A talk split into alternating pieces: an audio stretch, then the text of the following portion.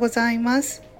アラフィフで主婦をしたりブログやラジオで発信活動をしているルナです。今日は1月6日木曜日朝7時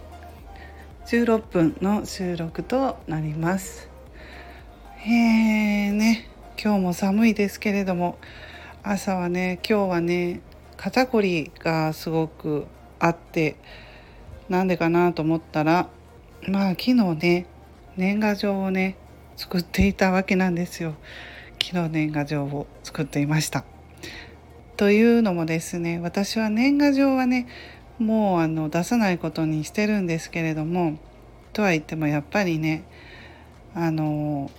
出してくれる人がいますので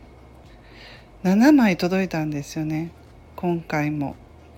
7枚以外はちょっとなんか広告的な車屋さんだったりとかね何だろう。スーツ青山とかだったかな、うん、そういうのとかも来ますけど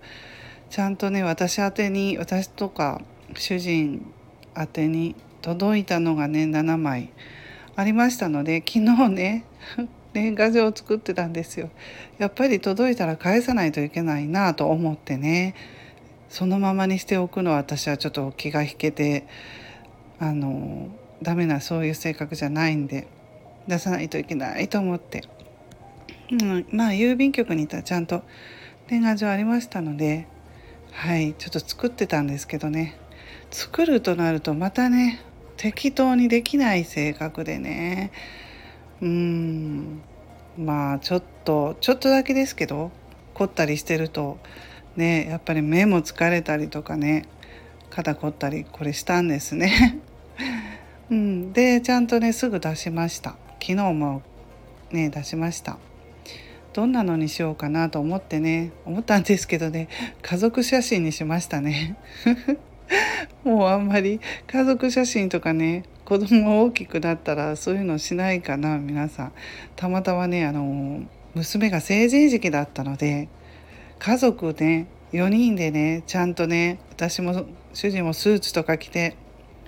息子もね学生服着てね学生服というかそういうスーツみたいなの着てそしてまあ娘の着物姿とねうん。あまりこういう家族写真って撮れないんじゃないかと思ってその時にね4人で揃えて撮った写真があったのでもうそれをねまあ年賀状にしてみました。